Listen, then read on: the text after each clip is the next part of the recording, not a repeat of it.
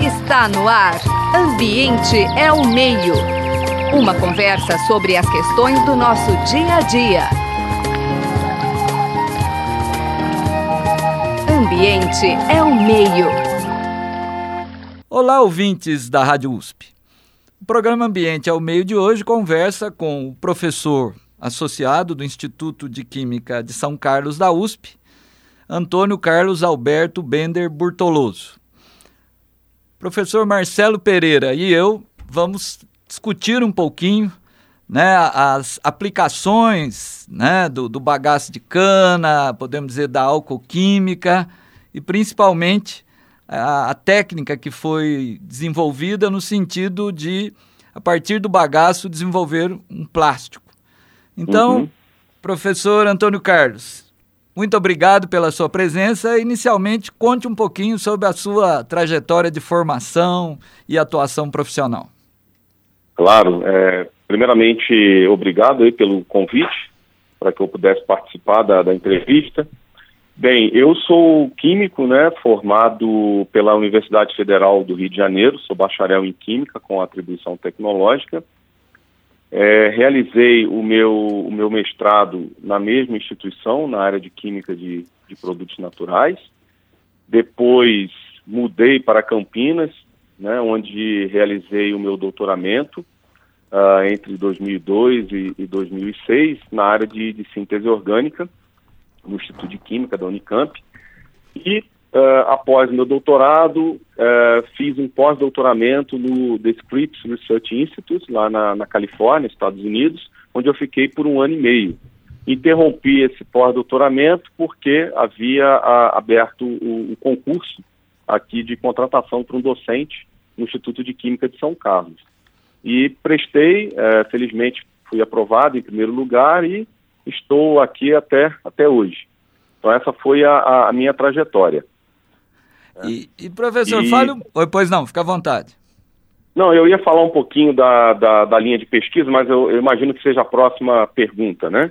Isso. Conte agora um pouco para os nossos ouvintes, assim, como é que se chegou, né, a, a, a, cana-de-açúcar, quer dizer, sua, sua, relação com a cana-de-açúcar é antiga ou, ou, é uma coisa que tem a ver com o laboratório que o senhor está atuando agora, com o centro de pesquisa?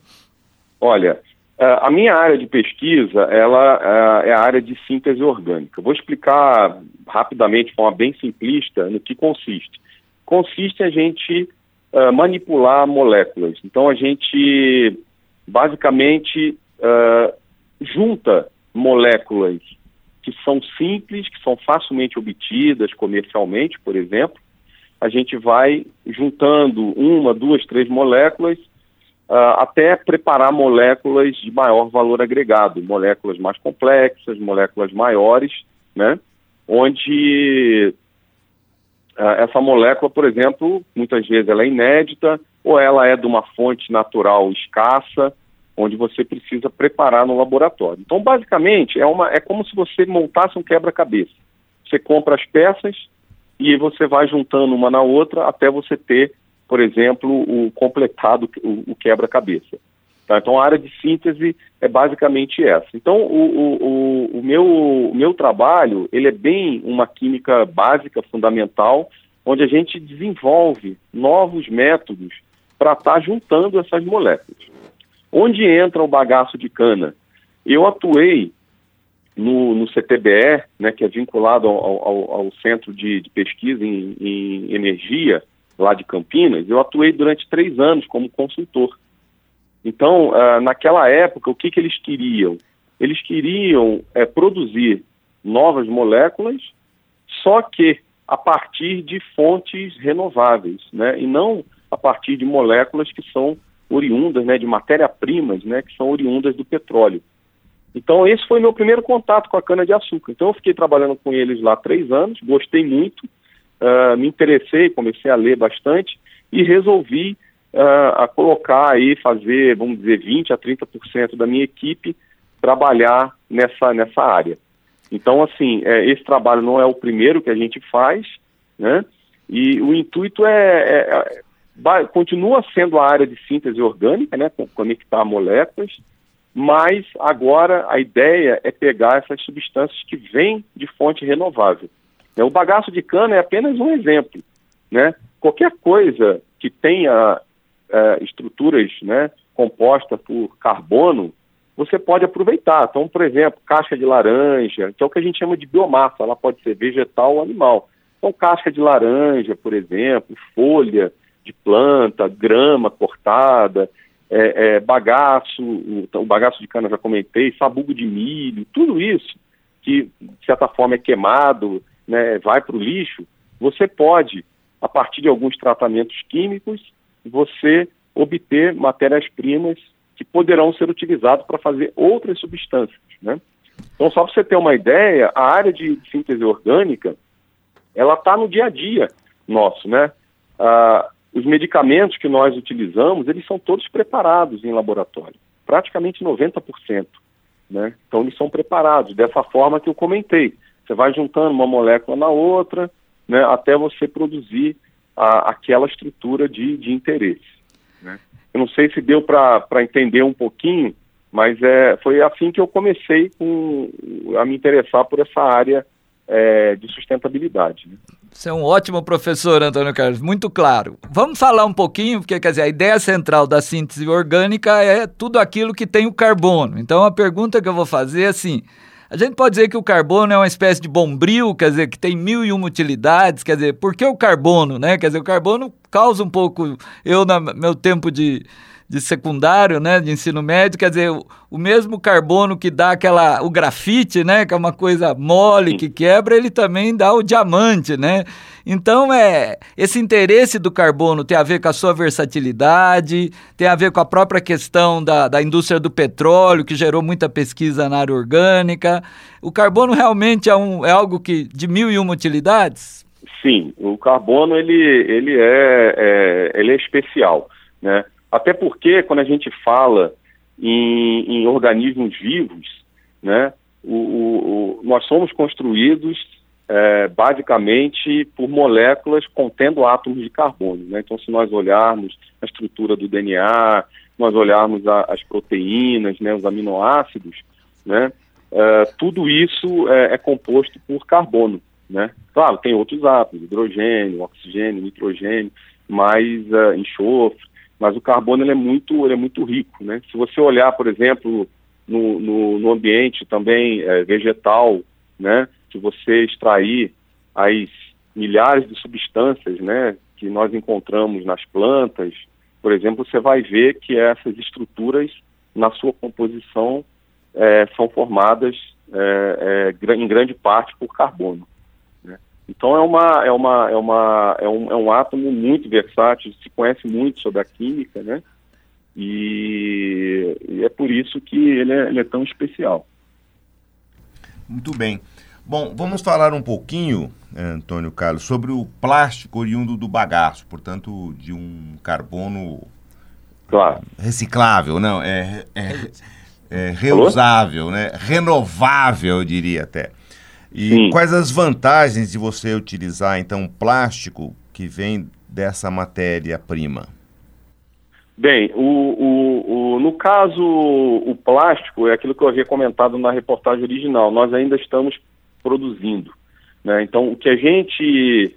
Uh, todo polímero, né, todo plástico, para ele ser preparado, você precisa de um precursor, que é o que a gente chama de monômero. Né? É ele que vai crescer a cadeia polimérica. E esse monômero, uh, diria que quase que 100%, ele é originado do, do, do, petróleo, ele é um derivado do petróleo.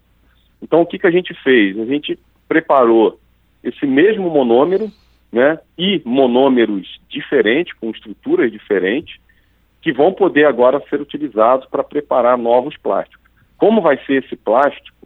nós ainda estamos avaliando. Nós já conseguimos preparar um plástico, né? E a gente agora está caracterizando, né, para entender como é que está a estrutura desse plástico. Vamos, vamos ver a questão de elasticidade, durabilidade, tudo isso. Então, assim, uma pesquisa está muito no início, né? O principal que eu, que eu chamaria atenção é que a matéria-prima que eu vou precisar, né, em quantidade abundante para fazer esse plástico, ela está sendo produzida de uma fonte renovável. Né? Isso é muito interessante. Na verdade, é um apelo né, que vários países estão fazendo para que em 20, 30 anos, pelo menos 20 a 30% né, de muitas das matérias-primas utilizadas na indústria química sejam substituídas por fontes, né, por matérias-primas que vêm do, de fonte renovável né, e não do petróleo. Só para entender um pouquinho essa ideia do monômero, eu posso pensar assim como uma espécie de peça de Lego que vai dar origem a, a encaixes, mas com um determinado desenho de encaixe, é mais ou menos isso? Sim, sim, seria mais ou menos isso. Né, se você pegar, por exemplo, aquele plástico que todos conhecem, né, o, o polietileno, o que, que é isso? Você pega uma molécula do etileno, são dois carbonos, e essa molécula se liga numa outra molécula de etileno que por sua vez se liga numa outra molécula de etileno. E aí você faz o polietileno, que vai ter características diferentes do etileno isolado, né? Então seria mais ou menos isso mesmo, né? Seria um, um monômero seria a unidade, vamos dizer assim, mínima, né? Do polímero, que no caso, nosso caso seria o, o plástico que eu estou me referindo. E esse monômero que nós preparamos, ele não, ele não, até nós prepararmos, ele não existia. Ele, ele é uma estrutura, eu poderia ter feito um monômero conhecido, né, ou não. A gente optou em fazer um monômero totalmente novo, que nunca foi descrito. Então, assim, por ser um monômero novo, eu ainda não sei como será a característica desse plástico, né? Então, por isso que estamos aqui fazendo um trabalho em conjunto com o professor Antônio Félix, da Engenharia de Materiais, né? Que ele, após a gente preparar o plástico, ele que vai estar avaliando todas essas características. Antônio Carlos, você mencionou para nós, claro, você é, existe uma perspectiva disso tudo, uma, uma expectativa, eu diria, um, em utilizar esses materiais renováveis, né, matéria-prima renovável. A expectativa que você tem, que as características e desempenho desse novo plástico, vamos assim chamar, né, desse novo produto que se assemelharia a esse plástico tradicional, devem se manter, a expectativa é que ele venha a, a, ter uma característica melhor em função desses usos propostos? Como é que vocês estão enxergando isso? Olha, é, é, é, é difícil, porque, como eu falei, esse monômero ele tem uma estrutura muito, muito peculiar. Então, assim, uh, o que dá para a gente dizer, né, como eu estou usando um, um, um um, poliol, um monômero que tem um monte de, de hidroxila, né, que a gente chama de poliol, a gente pode esperar que na indústria uh, química esses polióis eles são utilizados para fazer poliésteres, né? Uh, eles são utilizados para fazer poliuretanas, né? Poliuretanas são aquelas espumas, né? Então você pode ter tanto espuma mole, aquela espuma que a gente usa para lavar louça, quanto uma espuma, por exemplo, mais rígida, que é rodinha de de, de patins, por exemplo, né? É, os poliésteres têm inúmeras aplicações, né? Para plásticos, né? Você usa em conjunto com algodão, né? Para confeccionar é, roupas e tudo. Então, assim, como a gente vai partir de um, uma matéria-prima similar aquelas que, que já são utilizadas, né, e que vem da, da indústria do petróleo, a gente consegue ter uma ideia de como uh, poderia ser esse plástico. Mas, assim, é uma ideia vaga, porque como a nossa matéria-prima é diferente, ela tem uma estrutura diferente, é, só depois mesmo, só ensaiando bastante, né, é, é, preparando os plásticos, a gente consegue ter realmente uma ideia de como ele vai se comportar. Então, assim, ainda é muito cedo para eu dizer. Sem, sem dúvida, isso é um, uma pesquisa, né? Ah, em relação aos custos estimados, é muito diferente você trabalhar, evidentemente, em um laboratório de pesquisa e estar é, dimensionando esse custo, que é, é uma manufatura, né? Eu, e colocar isso numa indústria, numa escala, outra escala, né? Vamos imaginar Sim. que você está abaixo de um piloto, né? Você está no, no, no âmbito da Sim. pesquisa mesmo. Mas esses custos serão compatíveis com esse plástico existente hoje do petróleo? A minha provocação, Antônio Carlos, é porque sabemos hum. que o uso do petróleo como fonte de energia basicamente é custo, né? Ninguém quer assumir nenhum centavo a mais de custo na produção eh, que tem. Eu, portanto, a minha provocação é nesse, nesse sentido. Se vocês percebem que uh, haverá um, na escala, uma correspondência interessante? Olha, é, mais uma vez, é, é difícil dizer, porque a gente precisaria chegar numa escala piloto. Né? Uma, chegando numa escala piloto, pode ser que até o processo que a gente usa aqui no laboratório mude um pouco. E aí uh, fica, fica difícil a gente prever, né? Então, a, até porque quando você compra uh, uh, os reagentes, os produtos químicos numa escala de tonelada, né, você tem um custo muito menor. Então, o custo do processo acaba sendo menor também. Eu não posso dar uma estimativa de custo baseado no preço que eu pago, né, em algumas gramas desses reagentes, que acaba sendo muito mais caro para a universidade, né. Uh, então, assim, teria que se fazer um estudo em escala piloto, né, junto com o pessoal da engenharia química, para eles terem uma estimativa de custo para montar uma planta, por exemplo, e aí daria para ter uma ideia se seria competitivo ou não. Uh, mas eu digo o seguinte: mesmo que ficasse um pouco mais caro, eu, eu tenho, tenho certeza que muitas pessoas iriam preferir estar né, tá adquirindo um produto que sabe que foi preparado de forma sustentável contra aquele que não foi. Né? Então a população hoje ela tem essa, essa preocupação, esse cuidado. Ela às vezes opta até em pagar um pouco mais. Mas assim, é muito cedo ainda para ter uma ideia de, de custo. Né? É, eu vou fazer uma. ampliar um pouco aqui meu papel aqui ao grande público. E assim, eu acho que são do, dois temas em debate. Aí é isso que eu queria te perguntar. Quer dizer, quando a gente fala em plástico, né? Quer dizer, a imagem que a gente vem do plástico são, quando nesse período de chuva agora, são aqueles milhares, né, de sacos de lixo boiando, os sacos de supermercado, já tivemos lei que proibiu, aí voltou. E quer dizer, eu acho que uma discussão é assim, qual é a origem, né, desse plástico? Quer dizer, então acho que aí o grande salto é exatamente ser uma fonte renovável. A outra discussão que muitas vezes fica também, que a, a grande imprensa explorou bastante, é o tempo de vida desse plástico. Então, Isso. a ideia do, dos plásticos degradáveis, vamos dizer assim, né? Então, a ideia é um pouco assim, essas duas, quer dizer, que a fonte é, é renovável já está claro na pesquisa. Esse segundo elemento também ele está presente, ele é uma questão importante? Não, sim, é, é, esse, esse, segundo ponto que você tocou é outra, é, é, da outra discussão, né? Porque eu concordo, a gente, acho que todos sabemos que nós hoje somos dependentes né, dos plásticos. É, o, o, plástico revolucionou a nossa vida.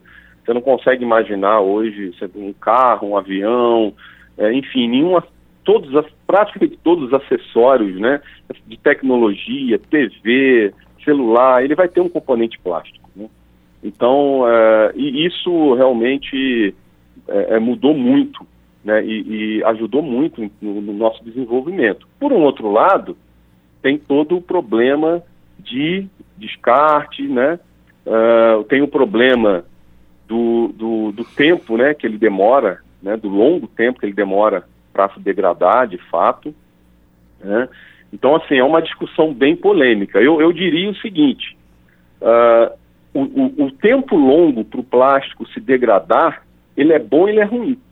Ele é bom pelo fato seguinte: você sabe que ele vai ficar ali então, se você acabou de utilizar um plástico, ele vai ficar ali, parado, não vai se transformar em nada, por exemplo, que poderia ser tóxico, poderia ser né, até perigoso, né?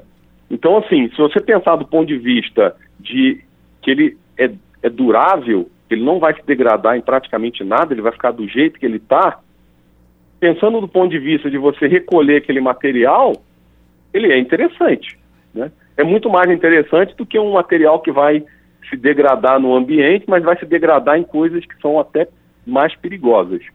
Então, assim, tem os dois lados da moeda.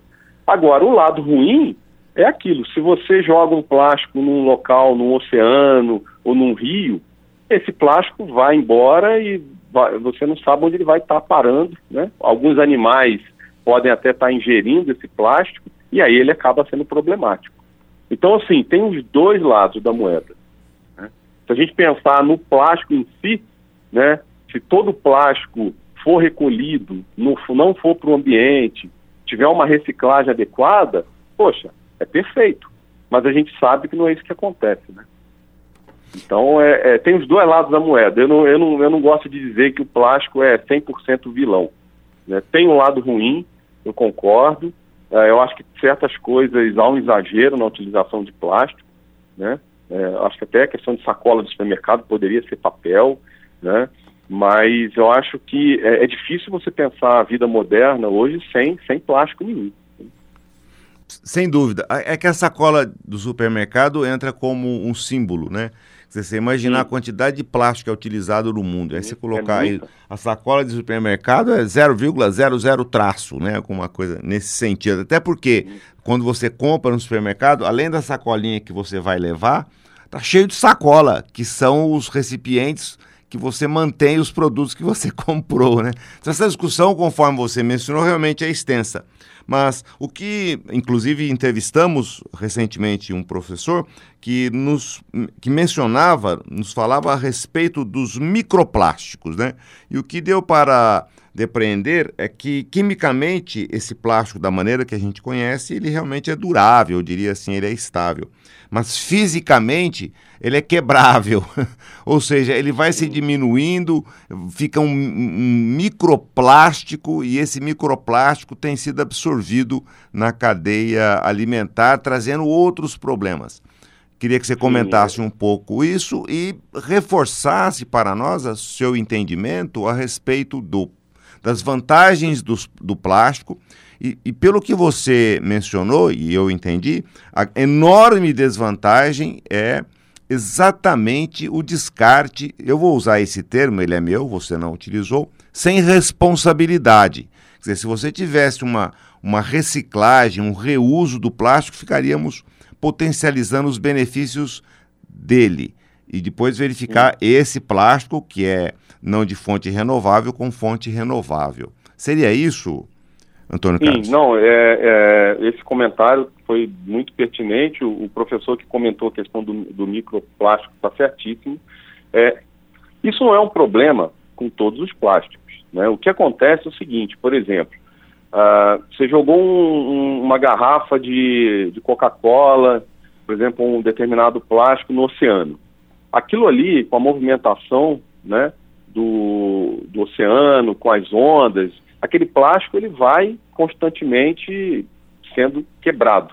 Né? Então, onda joga o plástico é, é, contra as pedras, enfim, aquilo ali pode ir sendo, vai sendo quebrado e cada vez quebrado em pedaços menores, e aí entra a questão do microplástico que você comentou. E aí o peixe, muitas vezes, uh, ingere aquilo, o animal ingere aquilo, aquilo é minúsculo, né?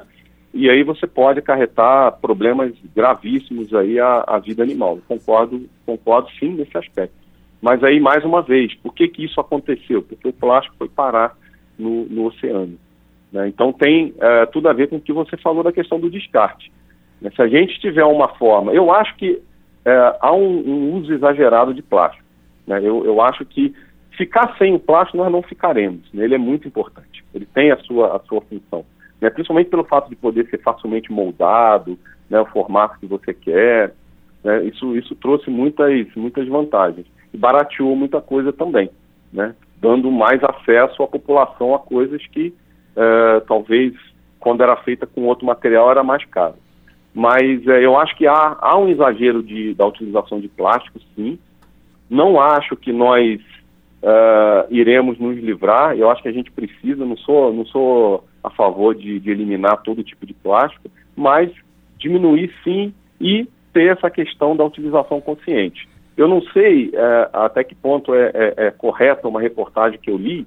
Parece que o Brasil recicla menos de 5% de todo o plástico que usa. É muito pouco. Né? É muito pouco. Então, assim, é, a questão toda não é só o plástico. Eu vejo que o, o, o descarte, né, a, a dificuldade e, em reciclar muitos deles, ou, ou, a falta de interesse. Então, isso tudo acarreta. Né? E, é claro, ir, ir para o meio ambiente, aí realmente é, é, é, complicado. Mas, por exemplo, imagina que se você, é, na sua casa, no seu quintal, se você deixa uma garrafa de Coca-Cola num canto lá, vazia, se passar 50 anos, aquela garrafa vai estar tá lá ela não vai quebrar, entendeu? Pode ser que ela fique mais, um pouco mais quebradiça, um pouco mais sensível, né? Mas ela não, não acredito que ela vá virar um, um, um microplástico, se ela estiver quieta lá, vamos dizer assim, encostada. E, por exemplo, daqui a 50 anos você pode pegar aquela, aquela garrafa e dar um fim a ela. Então, assim, a vantagem do plástico é isso, a grande estabilidade que ele tem. Por um outro lado, se ele é jogado na natureza, ele vai ficar lá. Né?